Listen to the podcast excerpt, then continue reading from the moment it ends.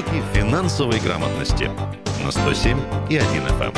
А, доброе утро, друзья. Наш проект «Уроки финансовой грамотности» сегодня продолжаем, а, как обычно. 31 августа на календаре, понедельник. Всех приветствуем. Алексей Вербицкий, Андрей Калинин, Ренат Каримулин. Друзья, э, к нам присоединяется заместитель управляющего отделением Пенсионного фонда России по Красноярскому краю Елена Васильевна Лапко. Елена Васильевна, приветствуем. Категорически рады видеть. Доброе утро. Доброе не утро. Мы сегодня договорились поговорить про льготы и социальные выплаты по линии Пенсионного фонда, но я думаю, что Елена Васильевна нас не сильно будет ругать, если мы какие-то базовые вещи тоже будем очередной раз повторять относительно пенсии, пенсионного возраста, пенсионеров, бывших, будущих и настоящих, конечно, тоже. Друзья, 228 0809. Это телефон прямого эфира. Можно дозваниваться. И ваши сообщения, вопросы, реплики в WhatsApp и Viber тоже можно присылать. Напоминаем в текстовом виде. Елена Васильевна, давайте мы с такого с главного начнем. Все-таки э, ежемесячные денежные выплаты от пенсионного фонда. Что это такое, кому они положены, какая, какие здесь есть нюансы, в том числе и некие э, региональные, федеральные составляющие? Замечательно. Давайте вернемся немножко в историю. В 2005 году в истории Российской Федерации был принят первый федеральный закон, который предусмотрел для всех федеральных льготников монетизацию льгот. То есть для каждой Обмен категории... э, услуг на деньги, да. если так по То есть получается, раньше было очень много законов, не все они всегда работали.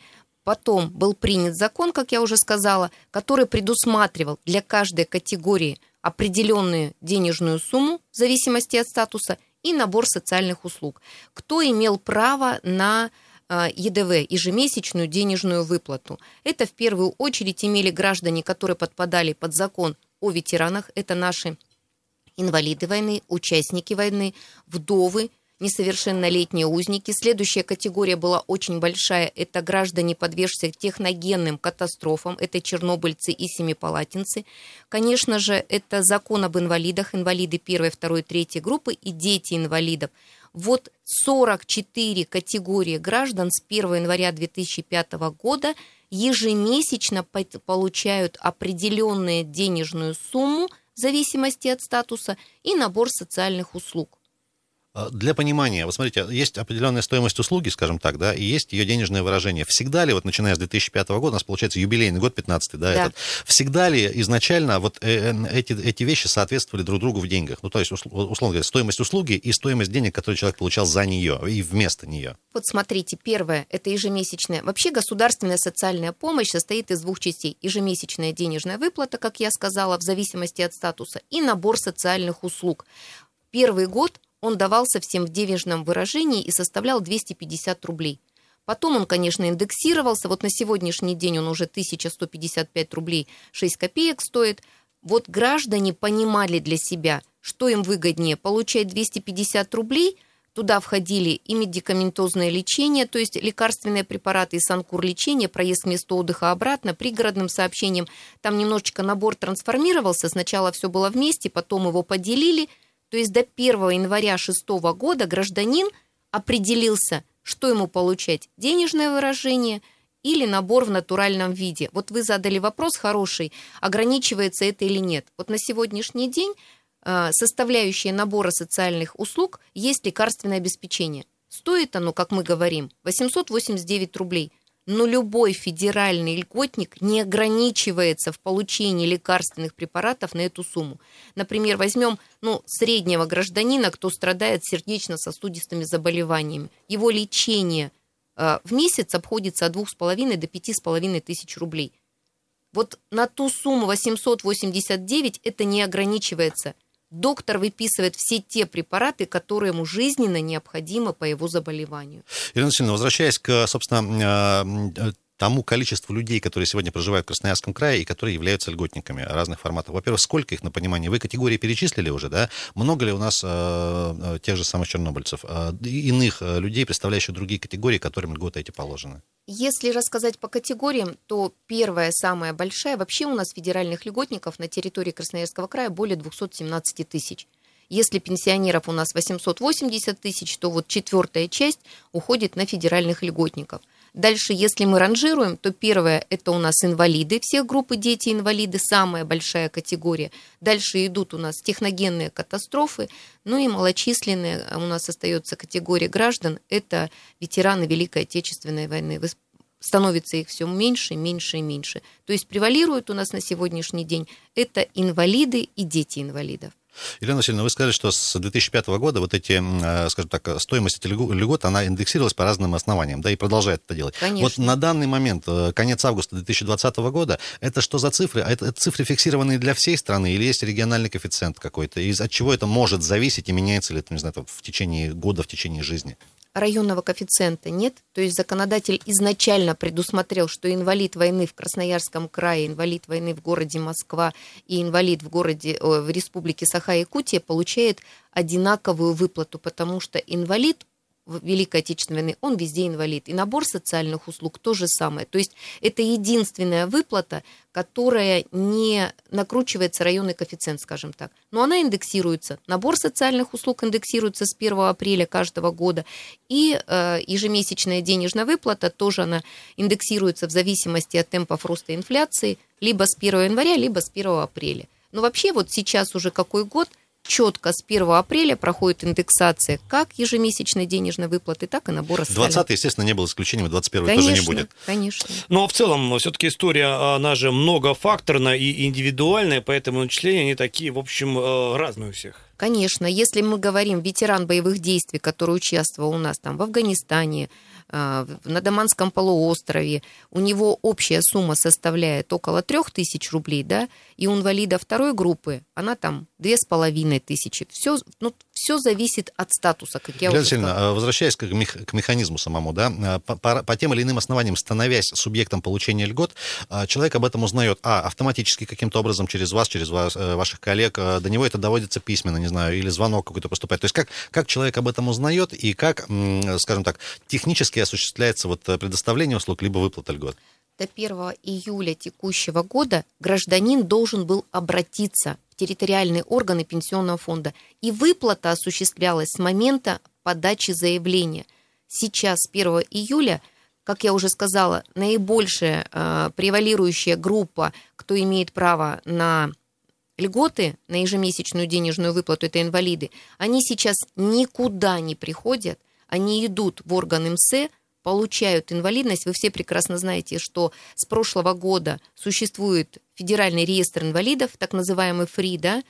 Вот туда заносится информация, пенсионный фонд, сотрудники эту информацию видят и осуществляют ежемесячную денежную выплату гражданину. При этом а, делают сообщение, а, либо в личный кабинет – Второе, если есть телефон, то по смс-сообщение, либо отправляют по почте э, конверт о том, что вам установлена ежемесячная денежная выплата. Вот поскольку э, сейчас мы рассказываем о финансовой грамотности и говорим гражданам, как правильно поступать, у меня убедительная просьба вообще не только для тех, кто э, будущий или там есть уже федеральный льготник, вообще для всех граждан которые станут когда-нибудь пенсионерами. Все мы с вами скоро станем или там через какой-то промежуток времени. Ну, это вот, одна из неизбежных, конечно, да. историй. Да. Поэтому очень хочется, чтобы каждый гражданин открыл личный кабинет. Вот сейчас есть у нас личный кабинет налогоплательщика, там личный кабинет, э, ну, всевозможные вот на сайте пенсионного фонда очень хочется, чтобы каждый гражданин, проснувшись сегодня, слушая нашу передачу и выпил чашку кофе, открыл себе личный кабинет, потому что вся информация туда необходимо попадет. Он будет знать, а, все новые эм, э, новшества, которые вступают в силу. Самое главное, он будет видеть, что на сегодняшний день меняется по отношению к будущим пенсионерам либо к федеральным льготникам. И сообщение туда придет – гражданину, который впервые стал только федеральным льготником, вот э, то, что касается инвалидов, при, придет информация, что он инвалид, что ему установлена ежемесячная денежная выплата, ему нужно только будет зайти на сайт и выбрать способ получения выплаты. Либо в кредитную организацию сообщить информацию, которая идет э, только с гражданином через э, личный кабинет, либо выбрать почтовое отделение. Елена Васильевна, два э, нюанса важных на уточнение э, для всех, кто нас сейчас слышит. Да, смотрите, вы сказали, что вам и вашим коллегам вменено в обязательном порядке автоматом уведомлять об этом людей. Э, если по каким-то причинам человек не получил смс ну, как-то вот не дошло до него письмо, такое, ну, по разным бывает, причинам тоже конечно. бывает. Много ли таких, ну, вот потерявших, скажем так, да, кто выпал из сферы вот вашего, вашего обслуживания, и по каким, как правило, причинам это происходит, и что делать? Ну вот сейчас период ковида такого пока у нас нет, поскольку все сотрудники пенсионного фонда обзванивают э, те, кто стал федеральным Прямо вот лично по льготником. телефону? Да, по лично по телефону уведомляют о том, что, опять же, при наличии телефона, вы, как правило, у нас сейчас у всех есть телефоны, уведомляют о том, что э, вам установлена ежемесячная денежная выплата, спрашивают, какой способ доставки ему удобен, заполняют заявление от его лица, оформляя акт, потому что сейчас, чтобы минимизировать количество обращений в период пандемии, и опять у нас очень тесные взаимоотношения налажены с органами МСЭ, подписано соглашение, где органы МСЭ тоже принимают заявления и уведомляют граждан, что каким способом и как можно это узнать. Я предлагаю на этой э, оптимистичной ноте коротенькую паузу сделать. Друзья, сегодня говорим про льготы. 228-08-09. Вернемся буквально через одну минуту, далеко не уходить.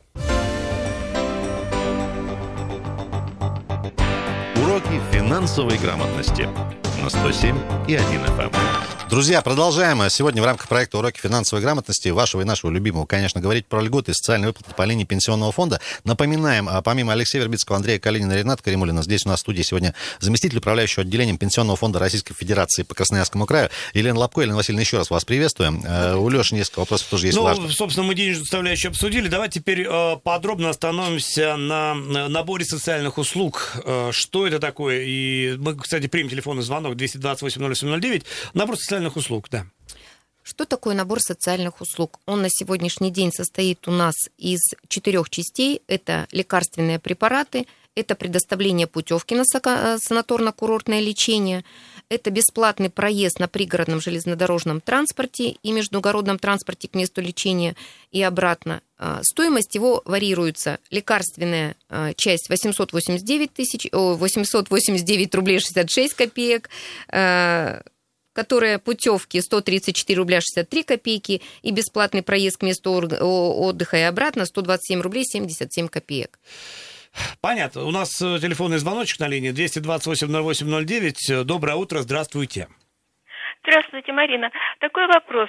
Э, В субботу по СМИ, в частности по вашему радио, сказали, что якобы к Дню пожилого человека, то есть к 1 октября, а, который празднует наша страна, будет еже- эм, единовременная выплата а, пенсионерам старше 70 лет.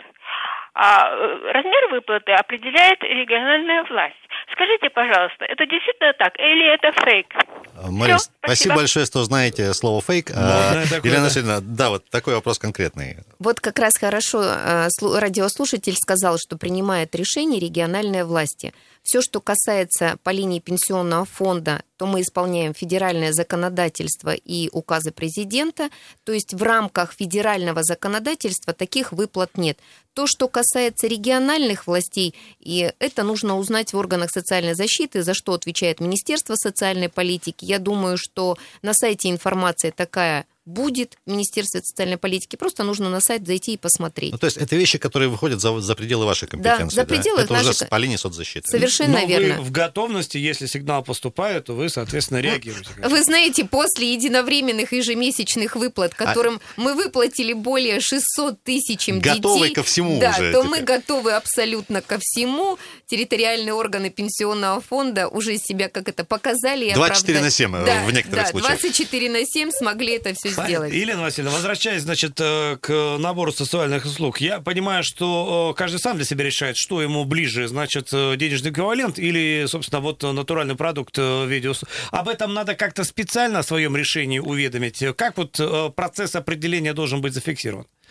Во-первых, это принимается решение, заполняется заявление как вхождение в набор социальных услуг в натуральном виде. Когда первый раз вам устанавливают, э, определяют статус федерального льготника, он дается в натуральном виде. Дальше у гражданина есть право до 1 октября каждого года подать заявление либо выйти из набора социальных услуг и заменить это денежными средствами, либо наоборот в него вернуться. Действие начинается, вот вы на сегодняшний день до 1 октября у нас целый месяц э, сейчас есть для того, чтобы вернуться либо отказаться от набора социальных услуг. С 1 января следующего года он вступает в силу. Что хочется сказать, что, уважаемые федеральные льготники, вот на сегодняшний день 1155 э, не стоит, наверное, может быть, я неправильно выражусь, но мое субъективное э, мнение, это не стоит тех затрат, сколько стоит наше здоровье. То есть э, мы говорим о том, что у нас есть страховка гарантированная, когда при наличии 1155 рублей или 889 стоит лекарственная часть, нужно вернуться в набор социальных услуг, и если, не дай бог, состояние здоровья ухудшается, а нам в основном статус определяется инвалидом, дается не просто так. Это когда есть стойкие нарушения здоровья. И мы говорим, они всегда могут идти как в одну сторону, так и в другую. Так вот, нужно познако- позаботиться о своем здоровье и вернуться в набор социальных услуг. У вас есть право подать заявление как в электронном виде через сайт пенсионного фонда, как через МФЦ, так и через клиентские службы подать заявление о возобновлении набора социальных услуг. Подав это заявление, мы страхуем свое здоровье. Елена Васильевна, мы прекрасно понимаем, о чем вы говорите, да, но организм себя может повести по-разному, да, и неизвестно, сколько будет стоить на выходе, стоить стоимость, прошу прощения, лечения, да, а вот по вашей информации все-таки, может, не конкретно в цифре, но э, какая-то динамика есть, люди, которые сначала, допустим, решили, решились на монетизацию, потом вернулись в услуги, а вот есть ли здесь какой-то переток, вот как вы есть, оцениваете? Есть, абсолютно, вот знаете, какая больше всего категория? Это э, лица, страдающие онкологическими заболеваниями. То есть они сначала отказываются от набора социальных услуг, то есть в пользу денежных средств, говорят о том, что нам сейчас э, путевки не нужны, эти не нужны, это не надо, это не надо. Потом, когда начинается дальнейшее лечение, то люди э, бегут к нам и говорят, можно подать заявление, но время-то уже ушло, то есть до, до 1 октября не могут подать, но только через год опять начинает действовать эта льгота. Поэтому очень хочется обратиться к гражданам, что те, кто являются федеральными э, льготниками, и те, кто отказались от набора социальных услуг в пользу денег, конечно, это здорово получить деньги, купить э, внуку или что там, угодно. да, ребенку лишнюю картинку, лишний сникерс, лишнее мороженое. Но если вы не будете беречь свое здоровье, то уже никто ничего потом не поможет ни внуку, ни ребенку. Елена я, может, сейчас странноватый вопрос задам. Тем не менее, смотрите, есть льготник, которому положено либо набор услуг, либо деньги, и он по каким-то причинам э, не использует ни то, ни другое. Есть ли такие истории? Как, как это вообще выглядит? Вы знаете, есть. Вот, э, как правило, это ветераны боевых действий. То есть они на сегодняшний день у нас, как ветераны боевых действий, это те, кто участвовали уже в новых конфликтах, да, которые есть, которым статус присвоен. Но они не отказываются от набора социальных услуг, понимая, что все в жизни может измениться. Вот сегодня мы с вами вот в таком состоянии, да, завтра мы с вами вот в таком состоянии. Поэтому деньги, наверное, не самое главное. Э, давайте звонок еще да, примем 228 08 Доброе утро. Здравствуйте. Я маленько отступлюсь по, по прошлому. Вот я хочу сказать, что говорили по ОСАГО, и что сейчас говорят про пенсионный возраст, там все вот эти вот все новые введения, что правительство делает. Вы простите за мои мысли все эти грешные, да, я вам сразу скажу. Все это мозгопудрительство на основании того, что когда человек приходит в больницу, допустим, инвалид, у него ноги нет, у него говорит, а у вас, может быть, нога выросла, то есть у вас нет инвалидности, и все, ему запрещают. Многих, многих людей знают, которые не дают инвалидности, а должны были дать. Извините. А, вот такой комментарий. 228-08-09. А, Елена Васильевна, еще момент после звонка. Доброе утро. Доброе утро. Да, слушаю Вы слышите меня? Да, да, прекрасно слышу. Я инвалид войны. Меня интересует такой вопрос когда отменили бесплатный проезд в автобусах в городе. Спасибо большое, Елена Васильевна. Ну, вот опять же, насколько сож... это входит в ваши компетенции? К сожалению, очень уважаемая категория инвалид войны, вот прям благодарность за то, что они сейчас у нас есть и много сделали для страны, но в проезд в автобусах как раз вот городского транспорта, это опять же компетенция органов социальной защиты населения.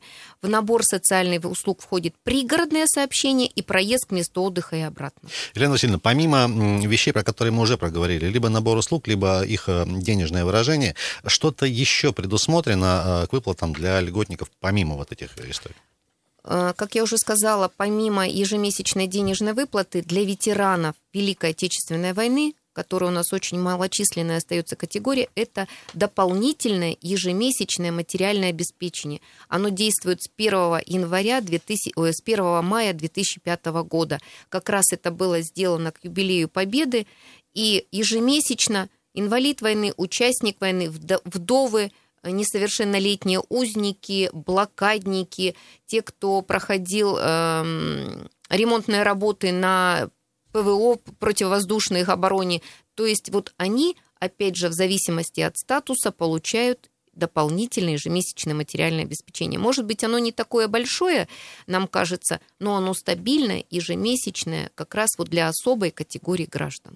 И еще про одну особую категорию граждан хотелось бы сказать, а, вернее спросить. А, скажем так, люди, которые а, имеют право получения дополнительных определенных бонусов, денег, скажем так, за особые заслуги перед разными уровнями, там, не знаю, федеральным, региональным, местным. Там у нас есть там, почетные граждане, например. Да? Вот, э, какой перечень подпадает под число тех, кому ему положены какие-то дополнительные отдельные выплаты. Я поняла, о чем вы говорите. Это у нас герои Советского Союза, это герои у нас социалистического труда, это у нас э, лауреаты ленинских премий и государственных премий, это у нас э, полные кавалеры трудовой славы, боевой славы, к сожалению, у нас сейчас нет. У нас был один гражданин а, на территории Красноярского края, но с учетом возраста у нас теперь этой категории нет.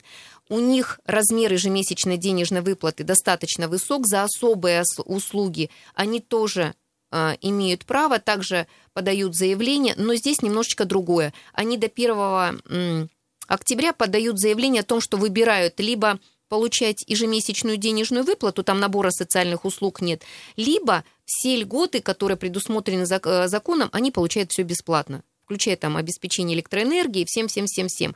Ну, как правило, граждане выбирают денежные выплаты, потому что сумма достаточно там приличная. А, категории у нас таких э, становится все меньше и меньше, потому что вы сами слышите герои социалистического труда, да, угу. герои Советского Союза. Статус, который невозможно уже получить да, по новой. Да, статус, который... Нет, у нас есть герои России да. на сегодняшний день, они у нас есть, но на территории Красноярского края очень было много и есть героев социалистического труда, потому что у нас с вами э, был э, заводы, которые работали на оборону. Стройки да? и да, так далее. всевозможные. Сейчас таких категорий становится все меньше, меньше. И родители героев Советского Союза, это, опять же, те, которые погибли во время войны, либо в Афганистане, таких категорий становится все меньше. Елена Васильевна, вы упомянули оплату там, электроэнергии. Ну, то есть, по сути, такой второй альтернативный набор э, каких-то услуг, да, которые тоже можно получить в виде денежной да. Э, выплаты. Да. Успеваем один звонок, наверное, еще принять. Давайте примем 228 0809. Здрасте. А, здравствуйте. Слушаем. А, это Валентина. Скажите, пожалуйста, я вот работала, сейчас уволилась, вот в июле месяце. Я бы хотела узнать, через какое время, значит, мне будет индексировать пенсия, потому что я работала, индексации работающей никакой нет. Вот. И, значит, вот я хотела бы это узнать. Замечательный вопрос. А, э, доброе утро. Что хочется сказать, что в июле вы уволились, в августе нам работодатель подаст о вас сведения о том, что вы уволились, э, в сентябре сведения поступят на индивидуальный лицевой счет, с 1 октября, то есть свою дату выплаты, вы получите с момента увольнения индексацию. То есть нам на обработку с учетом всех технологий, которые сейчас сведения поступают через налоговые работающие, то э, в октябре месяце вы получите с июля, ну, то есть с момента увольнения, индексацию за весь прошлый период. Э, Елена Васильевна, у нас меньше минутки остается, совсем времени нет. Э, Все-таки всем, кто нас сегодня слышал, еще раз напомнить адреса, пароли, явки, точки входа, где информацию еще раз получить подробнейше. Получить можно на сайте Пенсионного фонда, получить можно по телефону горячей линии 229 2066, Всем здоровья и откройте, пожалуйста, личные кабинеты на сайте Пенсионного фонда. Всем удачи. Ну и побольше внимания вот э, к этой э, части вашей жизни, поскольку ну, об этом задумался никогда не рано, и главное, чтобы не поздно, поэтому больше внимания и уважения к себе любимому. И слушать проект, конечно же, «Уроки финансовой грамотности» на «Комсомольской правде». Елена Лобко была у нас в гостях, заместитель управляющего отделением Пенсионного фонда России по Красноярскому краю. Друзья, все эфиры можно, как обычно, искать на сайте kp.ru. Всем всего хорошего.